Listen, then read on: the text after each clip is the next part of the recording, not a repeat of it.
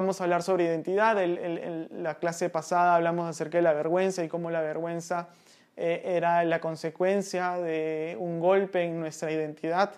El día de hoy quiero darles un poco más de alcance de la verdadera identidad que nosotros tenemos en Jesucristo y, que es la, que una de las cosas o uno de los efectos maravillosos de la obra de Jesucristo en nuestras vidas es este cambio de quiénes somos y este nombre nuevo que Dios nos ha dado.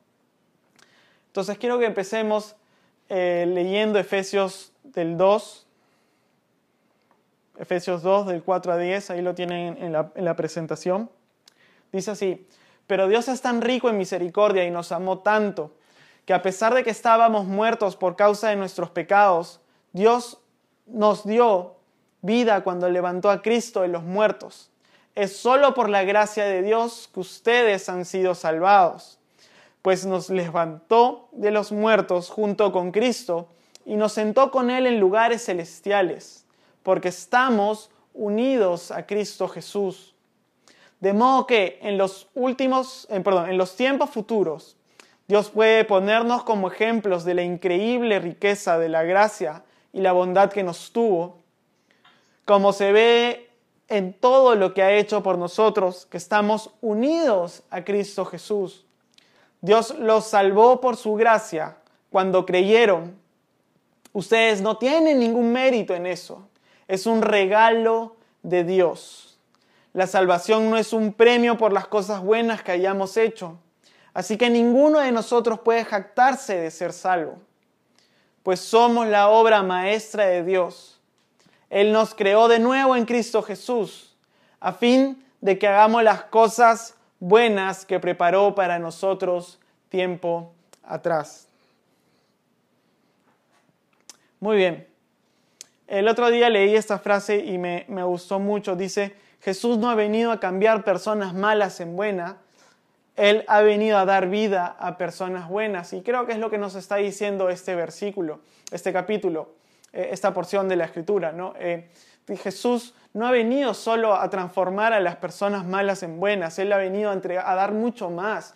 Muchas personas reducen la experiencia de la salvación solo en el cambio, en el dejar los pecados, eh, en el dejar las cosas malas. Pero la experiencia de la salvación es mucho más extensa que, o mucho más grande que esa. Otras personas reducen la salvación a ser salvos de la condenación eterna o salvos del infierno. Pero en realidad la experiencia de salvación es mucho más extensa mucho más trascendente, mucho más grande que todo eso. Jesús ha venido a darnos vida, dice la, Escritura. Él, él, ha venido a resucitarnos. Él, eh, Dios eh, a través de Él nos ha unido, dice, espiritualmente, nuestro espíritu, nuestro corazón, nuestro, nuestra identidad, nuestro ser real, nuestra sustancia, en lo que somos, lo unido a Jesucristo, lo unido a su muerte y a su resurrección. Y nosotros hemos muerto y hemos resucitado con Jesucristo. Y al resucitarnos nos ha dado una vida nueva y un propósito nuevo. En el versículo 7 dice que Dios quiere ponernos de ejemplo, quiere, mostrar a través de nosotros cuán bueno y cuán amoroso es. Entonces nos ha dado ese propósito, el propósito de mostrar a los demás alrededor nuestro, a nuestros amigos, a nuestros familiares, a las personas que, que podemos alcanzar y podemos tener un poco de influencia. A esas personas mostrarles cuán amoroso y cuán bueno es el Señor. Entonces la experiencia de la salvación o de la obra del Señor Jesucristo va mucho más allá de la que nosotros creemos o hemos pensado o, de repente con buena intención nos han enseñado. La experiencia de Jesús viene eh, con Jesús viene a darnos una vida nueva y un nuevo propósito que es mostrar a Dios su amor, su gracia, su compasión y su bondad. Pero quiero hacer énfasis en, Efesios 2.10 y de acá vamos a desarrollar la enseñanza el día de hoy. Dice, somos la obra maestra de Dios. Él nos creó de nuevo en Cristo Jesús a fin o para que hagamos las cosas buenas que preparó en nosotros tiempo atrás. Permíteme contarte una historia. Hace un tiempo estaba lleno, en una reunión lleno de hombres, muy exitosos todos estos hombres, algunos eran empresarios, ejecutivos de, empresas, muchos eh, eran mayores, habían canas, habían peladas en esa reunión, eh, probablemente tenían hijos, o sea, era, una reunión eh, de una capacitación y el, el moderador de esta reunión nos dijo que nos paremos y digamos quiénes éramos. Entonces las personas se paraban, decían su nombre y decían quiénes ellos creían que eran. ¿no? Entonces eh, una persona se paraba y decía soy ejecutivo del banco tal, otro se paraba y decía soy director comercial de la empresa tal, otro se paraba y decía soy este, gerente de marketing de la empresa tal. Entonces esta ola continuó, todos hacían lo mismo, hasta que llegó a mí y yo hice lo mismo, me paré, dije trabajo en este lugar, hago esto, me dedico a esto y me senté. Entonces, sentado me, quedé pensando si realmente lo que yo había dicho definía realmente quién era. Porque dije, ¿qué pasa si cambio de trabajo? ¿O me aburro de lo que estoy haciendo y quiero empezar a hacer otra cosa? ¿Realmente cambiaré quién soy? ¿Cambiaré lo que yo soy? Y también pensé y dije, y, cuando me jubile, cuando quiera dejar de trabajar, dejaré de ser... Eh, un, profesional de marketing y me volveré un jubilado, o sea, mi, mi, identidad realmente cambiará. Eh, pero creo que no es así. Creo que muchos de nosotros lo que hacemos es eh, porque no sabemos realmente quiénes somos. O como les dije en la clase pasada, eh, tenemos una imagen tan baja de, nosotros mismos o no sabemos quiénes somos realmente o tenemos una imagen tan baja de nosotros mismos que nos gusta ocultarnos detrás de nuestros logros, nos gusta ocultarnos detrás de los títulos. Porque no importa en qué organización o qué lugar estemos, si es eclesiástica, si es una ONG o si es eh, una empresa o lo que sea, siempre vamos a buscar el título mejor porque a veces creemos que este mejor título como gerente, director, eh, pastor eh, o lo que sea, eh, nos va a entregar valor a nosotros, que va a definir el valor que tenemos, que nos va a decir por fin has alcanzado algo. Hay una frase muy común en el mundo que dice, si no estudias, si no trabajas, no vas a ser nadie. Entonces, reducimos la identidad de las personas a lo que hacen pero no estoy muy seguro si realmente sea así. Eh, puede ser, ¿no? Eh, eh, puede ser que, o sea, yo no digo que está mal buscar estos títulos, pero está mal buscar estos títulos para poder agregar valor a tu vida. El Señor Jesucristo le enseñaba a sus discípulos. Decía, ustedes no permitan que las personas les pongan títulos, no permitan que las personas los llamen rabí o maestro, como hacían con, los eh, fariseos. Y eso les decía porque, porque el Señor les está enseñando que ellos no deben encontrar o, definirse como maestros solamente, porque ellos son mucho más grandes de lo, que, de, lo que, de lo que las personas pueden decir o lo que nosotros podemos hacer. Entonces, lo primero que quiero enseñarte es que no eres lo que tú haces. No eres lo que tú haces. Porque eh, Efesios, como acabamos de leer, dice, somos afín. Eso quiere decir que primero somos y luego hacemos. Dice, somos a fin de que hagamos las cosas buenas de Dios. Entonces, primero somos. No es que primero hacemos y lo que hacemos define lo que somos, sino primero somos y lo que somos define lo que hacemos o lo que debemos hacer. Entonces, lo que quiero decirte a ti es que no eres lo que haces, porque lo que eres es eterno pero lo que tú haces es temporal. Entonces, asimismo, como muchas personas creen que sus logros y sus éxitos terminan definiéndolos y dándoles valor, muchos creemos que nuestros fracasos, nuestros errores, son las cosas que nosotros nos definen o que dicen quiénes somos. Muchos, eh, eh, eh, ese es el otro lado de la moneda, ¿no? Como algunos creen que los éxitos definen a unos, los fracasos definen a otros. Eh, y puede ser que tú estés pensando esto, pero yo quiero decirte algo. No eres lo que tú eh, haces. Lo que haces no nos puede definir. Porque sea algo bueno, sea algo malo de lo que hacemos, recuerda que nosotros somos eternos y no somos, eh, y lo que hacemos es temporal. Hay, hay, malos, hay hábitos que son muy vergonzosos y hay que reconocerlos, como por ejemplo comerse los mocos. Comerse los mocos es un hábito muy, muy, muy vergonzoso. Yo no recuerdo si de niño me comía los mocos, pero sí me acuerdo que de niño me comía las costras. No sé la verdad cuál es más asqueroso cuál es más, o cuál es más eh, vergonzoso.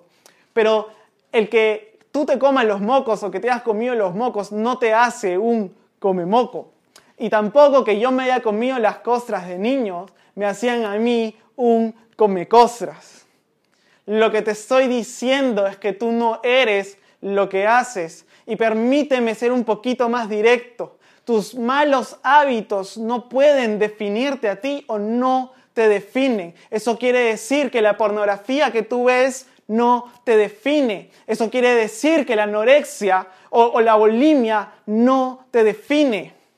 Eso quiere decir que todos los malos hábitos que tú tienes o las cosas que haces mal no dicen quién eres. No eres un adicto, no eres un anoréxico, no eres una bulímica, no eres un pornógrafo, no eres el mal hábito que tienes porque lo que haces no te define, porque lo que haces es temporal, pero lo que eres es eterno.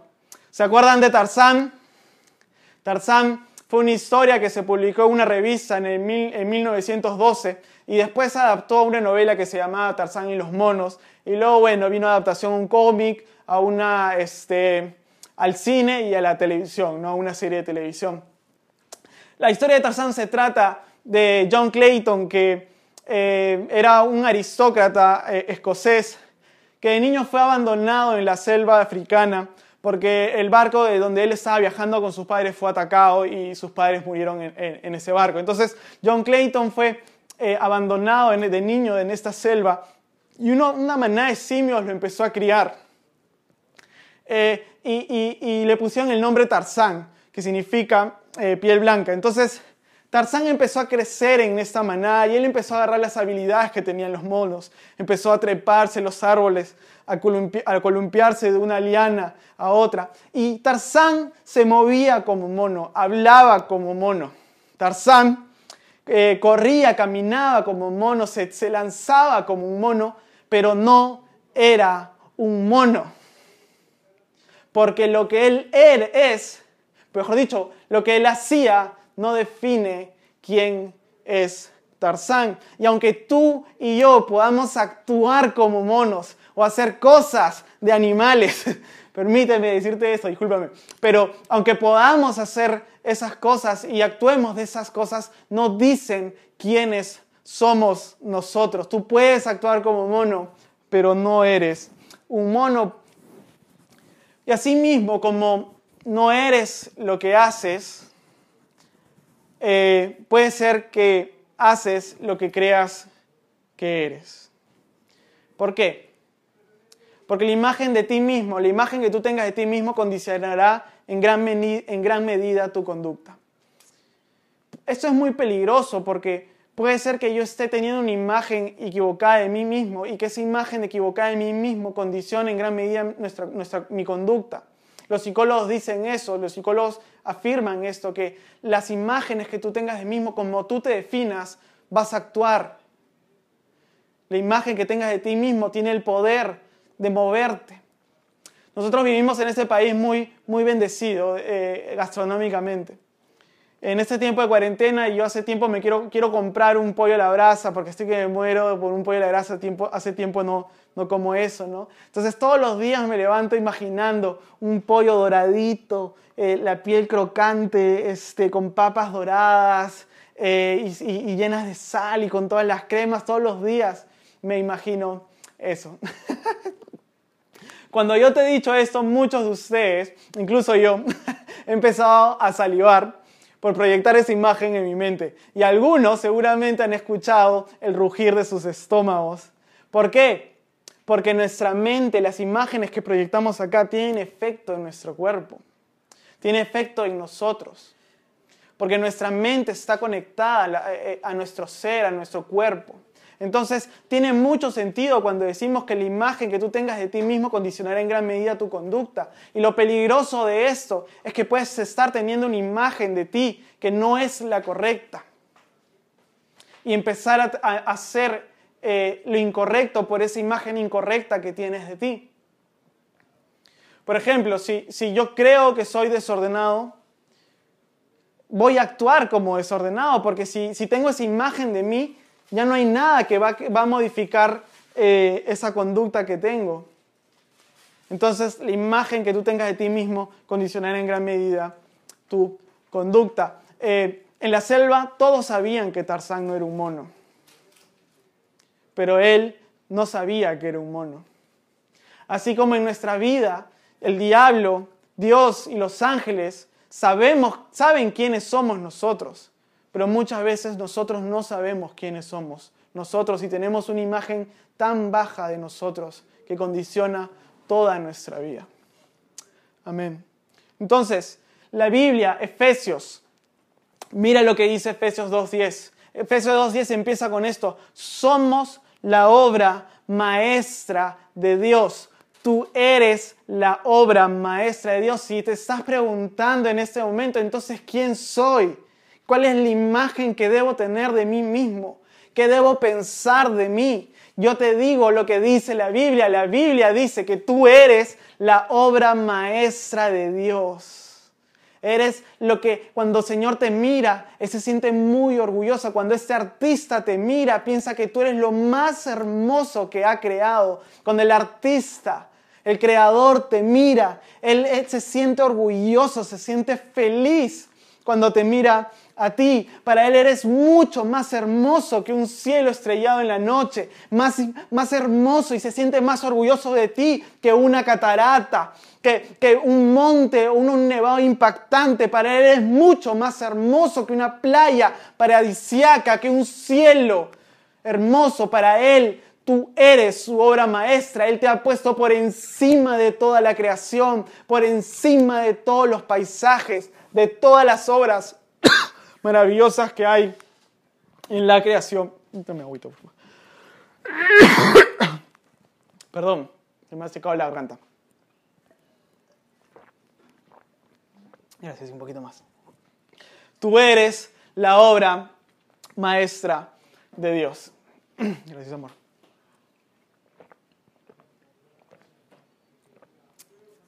En el original, la palabra que utiliza la nueva traducción viviente para obra maestra es la palabra en griego puima. La palabra puima se traduce eh, como poema. De ahí viene la palabra poema. ¿Qué nos está diciendo el apóstol? Que para Dios tú eres un poema. Para Dios tú eres su poema. Eres su canción favorita. Eres la canción que Él quiere escuchar en todo momento. Eso es lo que tú eres para Dios. Todos conocen esa persona que les gusta escuchar, cuando encuentra una canción que le gusta mucho, le escucha y le escucha y le escucha y le escucha, y en la mañana, en la tarde y en la noche y le escucha, y, y no se cansa de escuchar esa canción. Bueno, mi papá era así. Mi papá cuando encontraba una canción que le encantaba, él se levantaba en la mañana y la ponía y la escuchaba. Y cuando se iba a trabajar, mientras iba en su carro, él la escuchaba. Y cuando regresaba a la casa, venía y la escuchaba y la escuchaba. Y no dejaba de escuchar esa canción que le encantaba. Les cuento que nosotros nos íbamos de viaje muchas veces en su auto. Y hacíamos viajes de un día o dos días al interior del país. Y si en esos viajes siempre escuchaban, ponía su canción que más le gustaba y la escuchaba durante todo el viaje. Tanto era así que nosotros, sus hijos, sus hijos, nos cansábamos de escuchar esa canción y terminábamos odiando esa canción. La terminábamos despreciando por tantas veces que la habíamos escuchado. Pero a mi papá no, eso no le importaba, él le seguía agradando esa canción. Todos, todos conocemos una persona similar o hemos estado al costado de una persona que es así. Bueno, quiero decirte esto, Dios es así y tú eres esa canción. Dios, es, eh, Dios para, Dios tú eres la canción favorita, esa canción que quiere escuchar en la mañana, en la tarde, en la noche, donde esté. Estás en el top 10 del Spotify de Dios. Eres un hit para Dios. Y eso debe traerte esperanza, eso debe traerte alegría, porque Dios te quiere escuchar siempre. Para Él eres su canción favorita. Y aunque otros se cansen de ti, y aunque otros estén cansados de tus problemas, de tus pecados, de tu condición, Y aunque otros se cansen de la persona que eres, Dios no se cansa nunca de ti. Por eso ya no digas más que eres un fracaso. Ya no digas más que haces, que, que, las cosas que haces te definen. Porque tú en, la, en realidad que has sido unido a la muerte y a la resurrección de Jesucristo, has sido creado de nuevo y hoy eres la canción favorita de Dios. Amén. Entonces, no eres lo que haces, eres la obra maestra de Dios y tampoco eres lo que otros dicen que eres. Juan 10, 27 Jesús dice, mis ovejas escuchan mi voz, yo las conozco y ellas me siguen. ¿Qué es lo que nos enseña este versículo? Que a la voz que tú escuches le das autoridad para dirigir tu vida. Jesús dijo, mis ovejas me escuchan y conocen mi voz y por eso me siguen. Entonces, eso significa, y el principio de esto es que tú a la voz que escuches, a la voz que escuches seguirás y le das autoridad para que dirija el rumbo de tu vida. Muchas veces eh, personas han lanzado palabras acerca de nosotros y estas palabras han vuelto una etiqueta para nuestras vidas. Y para poder vivir la identidad que Jesús nos ha, nos ha alcanzado o la identidad que el Señor ha ganado, es necesario que en nosotros podamos eliminar estas etiquetas. ¿Qué es una etiqueta? Generalmente una palabra que tú has recibido y has abrazado como identidad. Por ejemplo, la palabra vago, la palabra inútil, la palabra tonto. Por lo general han sido palabras que te han lanzado personas muy cercanas a ti, como tus padres, tíos, primos, hermanos mayores personas que de repente han tenido autoridad en tu vida como profesores. Son etiquetas que te han puesto y tú has aceptado esa etiqueta como parte tuya. Pero como te digo, para poder empezar a vivir la identidad que Dios tiene, para que puedas manifestarla en tu vida, tienes que empezar a eliminar esas etiquetas. Muchos de ustedes han visto este, este meme en, en, internet, en Facebook, que dice etiqueta a tu amigo más feo o etiqueta, antes estaba de moda, ¿no? Etiqueta a tu amiga la, la borracha o no sé, etiqueta a, no sé, a, no sé, eh, una etiqueta, lo que sea, ¿no? Eso es una etiqueta. Cuando tú ves algo malo o, o, o, este, identificas algo malo en una persona, eh, rápidamente le encajonas en ese lugar o te encajonan a ti en ese lugar. Entonces es necesario que eliminemos estas etiquetas que el enemigo ha puesto en nuestras vidas, porque no es lo que Dios dice. Mira lo que dice 1 Pedro 1.22. En 1 Pedro dice, pues han nacido de nuevo, pero no una vida que pronto se acabará. Su nueva vida durará para siempre porque proviene de la eterna y viviente palabra de Dios hemos nacido de nuevo. Eso significa que tu ex persona o tu eh, ex, por ejemplo, el ex Carlos Felipe ya no existe. Porque yo he nacido de nuevo. Estoy cero kilómetros. Estoy nuevo completamente en mi ser. Porque he nacido de la palabra de Dios. Si yo hubiera nacido de nuevo de mis padres, mis padres podrían decir quién soy. Si yo hubiera nacido del mundo, el mundo podría decir quién soy. Si yo hubiera nacido del diablo, el diablo podría decir quién soy. Pero la Biblia dice que yo he nacido de la palabra de Dios y solo la palabra de Dios puede decir quién soy porque he nacido de nuevo por la palabra de Dios. Entonces no puedo dejar que las palabras de otros, las palabras del mundo, las palabras de mi familia, de una profesora, las palabras del diablo, ninguna de esas palabras pueden decir quién soy porque yo no he nacido de ninguno de ellos, yo he nacido de la palabra de Dios. Y solo la palabra de Dios puede definir realmente quién soy. Isaías 43.1, en la Reina Valera en 1960 dice, ahora sí dice Jehová, creador tuyo, esta palabra es para ti, tienes que hacerla tuya. Oh Jacob y formador tuyo. Oh Israel, no temas porque yo te redimí. ¿Quién nos ha redimido? El Señor nos ha redimido a través de Jesucristo. Redimir significa comprar. Eso es lo que significa redimir. El Señor nos ha comprado, ahora somos suyos. Y dice, te puse nombre, mío eres tú. El Señor nos ha hecho nuevos, nos ha comprado para Él y nos ha puesto un nuevo nombre, es lo que está diciendo acá. Él te ha puesto un nuevo nombre, Él te ha puesto una nueva etiqueta. Y esa es la etiqueta y ese es el nombre que debes abrazar, que debes hacer tuyo. Si antes te llamabas débil, Dios te ha dado el nombre de fuerte. Si antes te llamabas miedoso, Dios te ha dado el nombre de valiente. Si antes te llamabas tonto, Dios te ha dado el nombre de inteligente. Si antes te llamabas inútil o vago, Dios te ha dado el nombre de próspero, de productivo. Si antes te llamabas feo, Dios te ha dado el nombre de hermoso, de bello, de obra maestra. Esa es la obra de Jesucristo. Como pueden ver, es mucho más trascendente que convertir personas malas en buenas.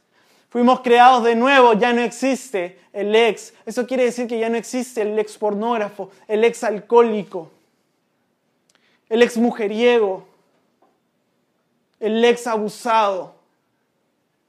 Ya no existe eso. Eres nuevo por la palabra de Dios.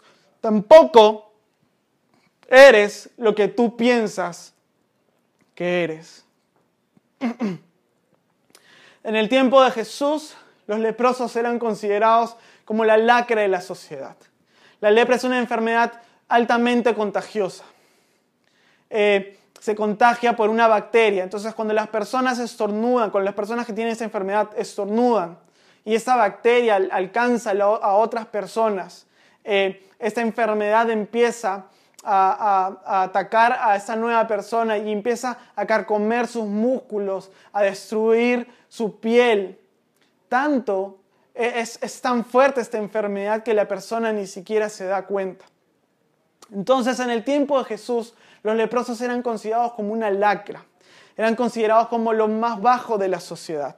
Eh, eh, eh, vivían solos, nadie quería vivir con ellos, nadie quería hacerse cargo de ellos, eran despreciados, vivían en las calles, no tenían casa, no tenían familia, su familia los había echado afuera, no podían acercarse a las multitudes, no podían estar cerca a, donde las personas estaban. Incluso cuando pasaban tenían que gritar, eh, eh, atención, está pasando un inmundo, inmundicia, inmundicia, tenían que gritar para que las personas se abran y se alejen de ellos. Eran despreciados, maltratados, no tenían trabajo, no tenían que comer. Me hace recordar mucho a los mendigos de ahora.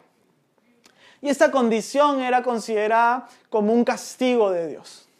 Ellos, eh, la sociedad de ese tiempo, miraban a los mendigos como, como, como un castigo que Dios les había dado. Decían, eh, eh, seguramente algo malo habrá hecho, algún pecado habrá cometido. Y seguramente por eso muchas personas se alejaban de ellos y no querían hacerse cargo de los leprosos, no, no tenían misericordia de, de, de los leprosos.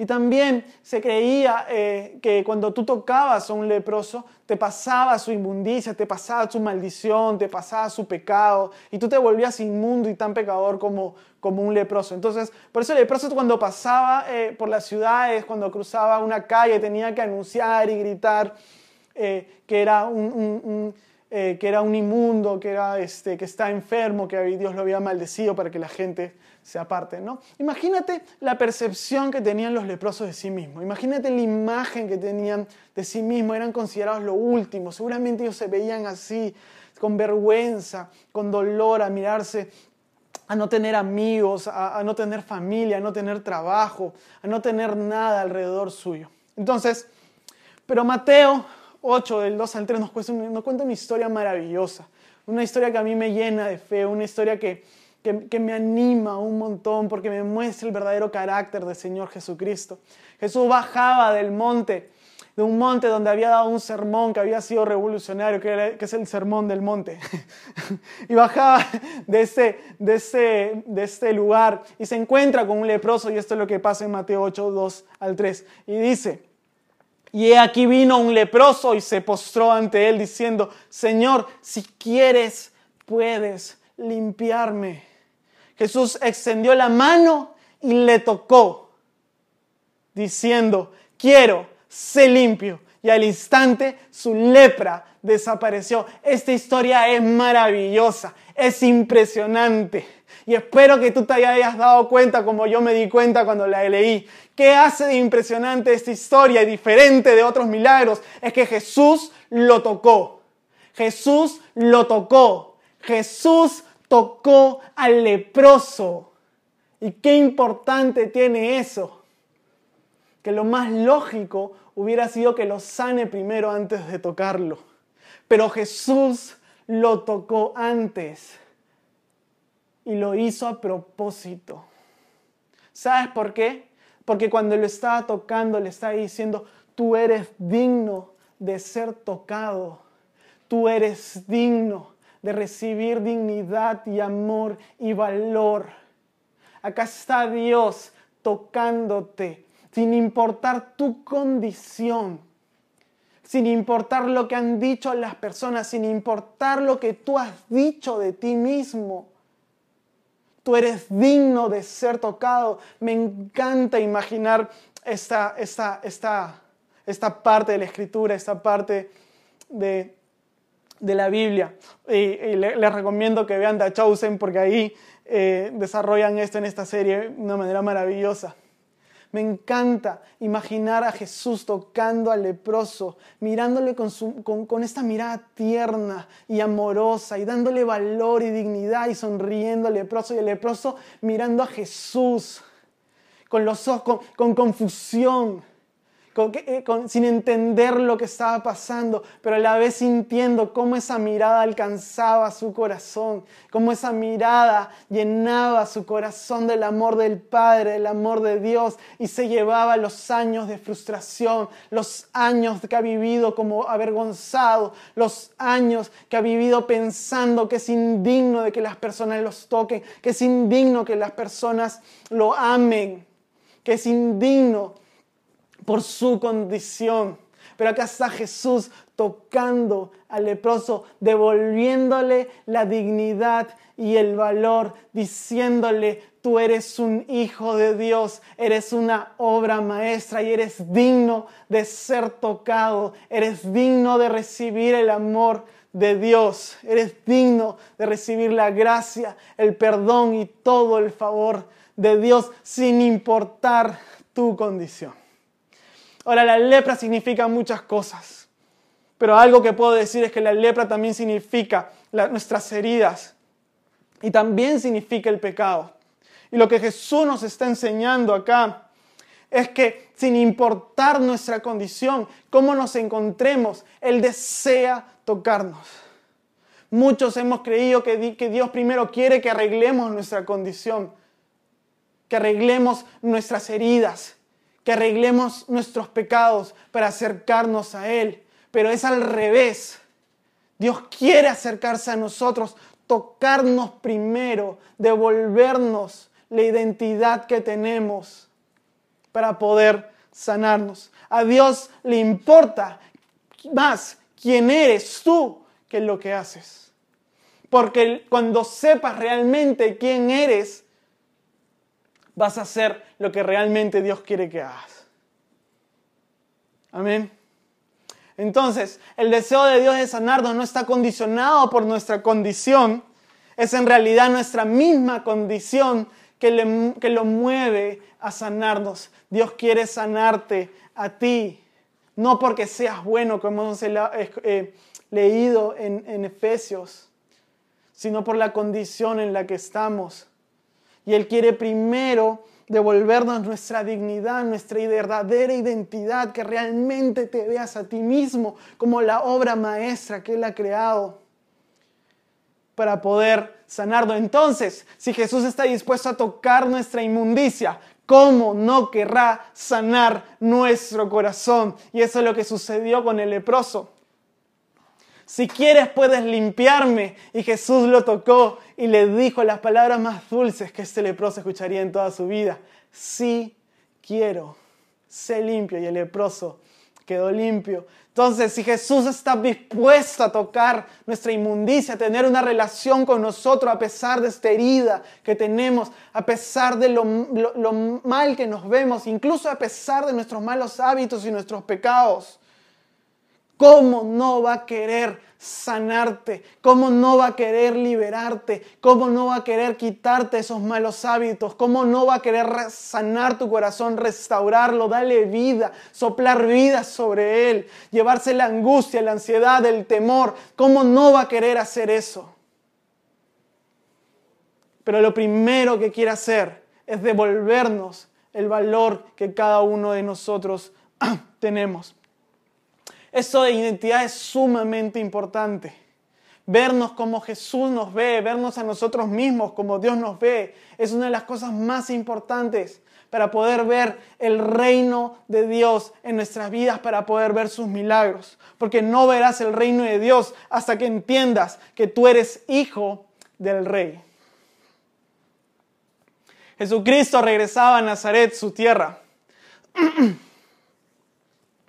Eh, que la tierra donde el pueblo donde los habían visto crecer. Y Nazaret la verdad es que era una ciudad insignificante era una ciudad muy pequeña eh, eh, era una ciudad pequeña e insignificante dentro de todo Israel. No había habido nada importante ahí no era grande no tenía murallas era un pueblo pequeño. Entonces Mateo 6.3 del 6 dice que Jesús fue ahí y empezó a ministrar a las personas. Y las personas empezaron a decir eh, oye, ¿no conocemos este, a este hombre? Mira lo que dice Mateo del 6, capítulo 6, versículo del 3 al 6. Dice, ¿no es este el carpintero hijo de María, hermano de Jacobo, de José, de Judas y de Simón? ¿No están también aquí con nosotros sus hermanas? Y se escandalizaban de él. Mas Jesús le decía, no hay profeta sin honra, sino en su propia tierra y entre sus parientes y en su casa y no pudo hacer allí ningún milagro. Miren, Jesús había hecho milagros en todos lados, pero aquí no pudo hacer milagros, salvo que sanó a unos pocos enfermos, poniendo sobre ellos las manos, y estaba asombrado de la incredulidad de ellos y recorría las aldeas de alrededor enseñando. Eh, yo siempre he creído que por la familiaridad de estas personas, eh, no, no creían que Jesús podía sanarlo, ¿no? La familiaridad que tenían con Jesús, que lo habían visto crecer, que lo habían visto eh, caer, estudiar, que jugar, que lo habían visto, qué sé yo, eh, ser adolescente, etc. Eh, yo, yo, creía que esta familiaridad que tenían con Jesucristo les impedía ver a Jesucristo más como un profeta, como el Mesías, ¿no? Pero la verdad es que mucho, esto es mucho más profundo. La verdad es que porque ellos veían a Jesús es mucho más profundo. Y Natanael, el discípulo de Jesús, nos da una idea de por qué.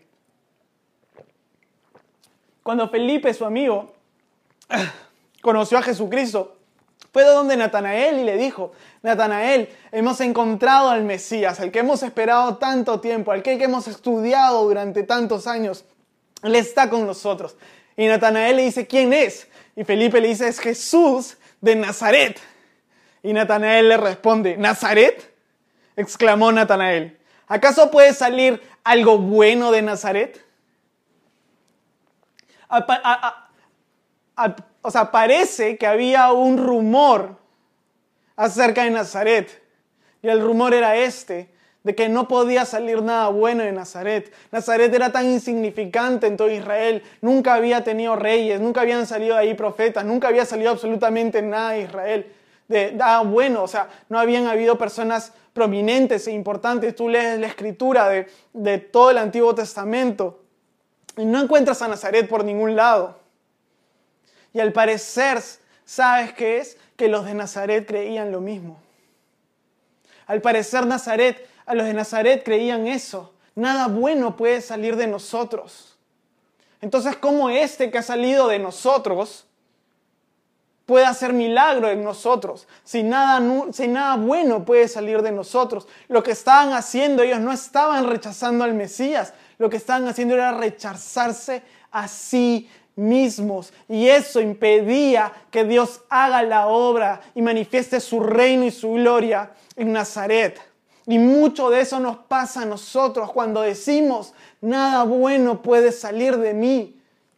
De mí solo sale pecado, sale ira, sale quejas, salen excusas. Nada bueno puede salir de mí cuando tengo esa imagen de mí mismo, estoy rechazando, pero también estoy rechazando la obra de Dios y lo que dice la palabra de Dios, que Él ha depositado su espíritu en ti, de que te ha hecho una persona nueva para que seas su obra maestra. Eh, cuando decimos eso, estamos invalidando la obra de Dios en nuestras vidas, estamos negando la obra de la cruz, que hemos sido muertos y resucitados con Jesucristo que Dios ha derramado su espíritu en nosotros. Estamos negando la obra que Dios ha hecho. Por eso deja de rechazarte a ti mismo. Deja de decir nada bueno puede salir de mí porque Dios ha depositado su Espíritu Santo en ti. La palabra de Dios dice que de ti van a correr ríos de agua viva para la sanidad de las naciones.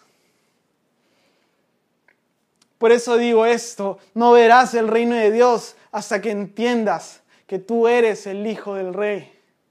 Hasta que tengas la imagen correcta de ti, no vas a ver al reino de Dios. Limitamos el poder de Dios en nuestras vidas cuando creemos que nada bueno puede salir de nosotros. Ya estoy terminando. Conocer la imagen correcta de ti o creer la imagen, eh, tener una imagen correcta de uno mismo y creerla es muy importante. Eh, hace muchos años vi esta película que se llama, eh, se llama Ralph el Demoledor.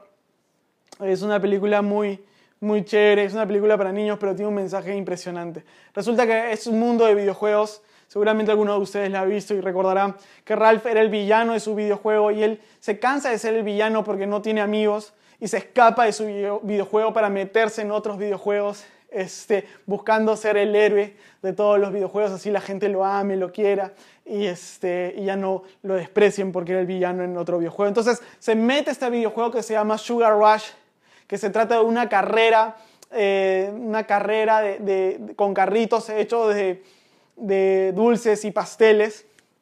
Eh, y en medio de este, este juego él se encuentra con Benélope. Benélope es una niña, es una chica que quiere participar en las carreras, pero no la dejan. Hay un rey en, este juego que no, que no las deja participar porque Benélope tiene un glitch. Un glitch es un problema, es como una falla, tiene una falla eh, y se pixelea y cuando sucede esto empieza a golpear a todo el mundo y, y se causa un desastre en medio de la carrera. Entonces, Benélope no la dejan participar. Para hacerte la historia corta y no spoilearte mucho, Eh, resulta que Ralph y, y Benélope no se dejan, eh, no dejan que el, rey impida que Benélope participe en la carrera, así que ella participa. Finalmente descubren que el rey en realidad no era un rey, sino era un usurpador que habían venido a otro juego y había, se había adueñado de ese juego, y que Benélope no era una chica despreciada, sino era la princesa del juego, era de la realeza. Y Benélope, el glitch que tenía en realidad no era un glitch, no era una falla, era su poder más grande y que ella era la protagonista del juego y que ella era la jugadora principal del juego. Pero el rey, el usurpador, quiso robarle su juego, robarle lo que el propósito que Benélope tenía. Y es lo mismo que nos sucede a nosotros con el diablo. El diablo es el usurpador y él quiere robarnos nuestro propósito y lo hace al robarnos nuestra identidad. El enemigo quiere robar tu identidad porque si llega a robar tu identidad va a robar tu propósito.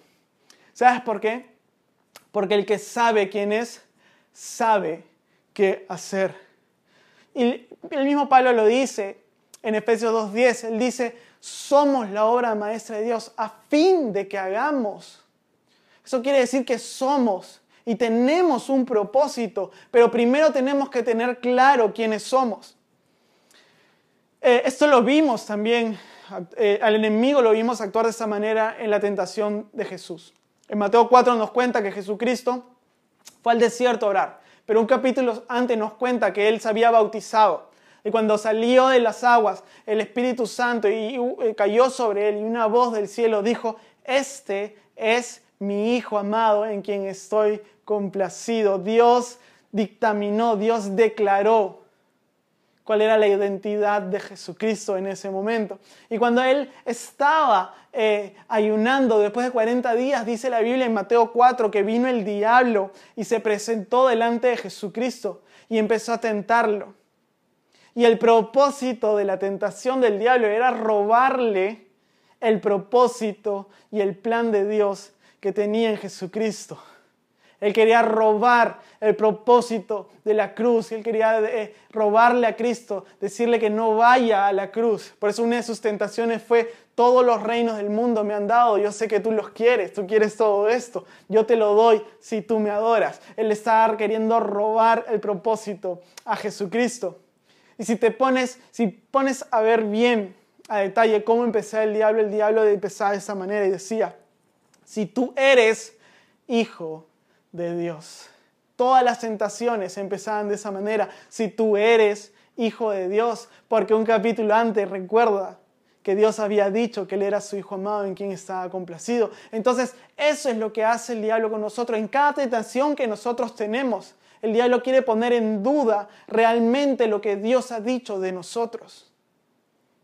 ¿Por qué? Porque quiere robarse el propósito que Dios tiene para nosotros. Nuestra identidad está completamente relacionada, ligada, abrazada, amarrada a nuestro propósito, porque el que sabe quién es, sabe qué hacer. Entonces también caminar en el propósito de Dios se trata más de tener la certeza de quién soy que de los pasos que yo doy. A veces no sabemos realmente si estamos dentro de la voluntad de Dios, pero créeme que si tú sabes realmente quién eres, si abrazas la identidad que Jesús ha ganado para ti, créeme que vas a tener la certeza siempre de que estás haciendo lo que Dios quiere que hagas. Entonces, para resumir, ya estoy terminando, dice, no eres lo que haces, no eres lo que otros dicen que eres, no eres lo que crees que eres, eres lo que Dios dice que eres. ¿Y qué dice la Biblia que soy? La Biblia dice que tú eres sano, que tú eres justo, que tú eres santo, que eres limpio, que eres perdonado, que eres redimido, que eres el templo de Dios, uno con Cristo, que eres cabeza y no cola, que eres la imagen de Dios, que eres rey y sacerdote, que eres bendecido, que eres heredero del rey de reyes, heredero del reino de los cielos, que eres fuerte, que eres valiente, que eres amado, aceptado, aprobado, victorioso, una obra de arte, la gloria de Dios y vales la sangre más preciosa del universo, la sangre de Jesucristo. Eso es lo que dice la Biblia de ti, eso es lo que tú eres y tienes que empezar a abrazar y mirarte como Dios te mira a ti para que empieces a actuar como la obra maestra que Dios ha declarado que eres. Amén. Muy bien, ya termino. Efesios 2.7 dice, acuérdense lo que leímos al principio, de modo que en los tiempos futuros Dios puede ponernos como ejemplos de la increíble riqueza de la gracia y la bondad que nos tuvo, como se ve en todo lo que ha hecho por nosotros, que estamos unidos a Cristo Jesús. Dios quiere ponernos como ejemplos de su increíble riqueza, de la gracia y de su bondad. ¿Qué significa esto? Que es necesario, queridos amigos, que empiecen a actuar, que empiecen a mirarse a sí mismos como la obra maestra de Dios. Tienes, es imperativo que lo hagan, porque todo artista es reconocido por su obra maestra. Todo artista es reconocido por su obra maestra. Seremos ejemplo de la gracia y la bondad de Dios cuando empecemos a mirarnos como Dios nos mira, con la gracia que Dios nos mira, a mirarnos con, con, lo que la palabra de Dios ha declarado sobre nosotros, a mirarnos justos, a, a mirarnos sanos, a mirarnos limpios, a mirarnos fuertes, a mirarnos valientes, a mirarnos como la Biblia ha dicho, porque cuando creamos eso, vamos a actuar a favor de eso y vamos a cumplir lo que Dios ha declarado de nosotros, que somos su obra maestra. Dios está más interesado en sanarte a ti para que sea su obra maestra, porque todo artista es reconocido por su obra maestra.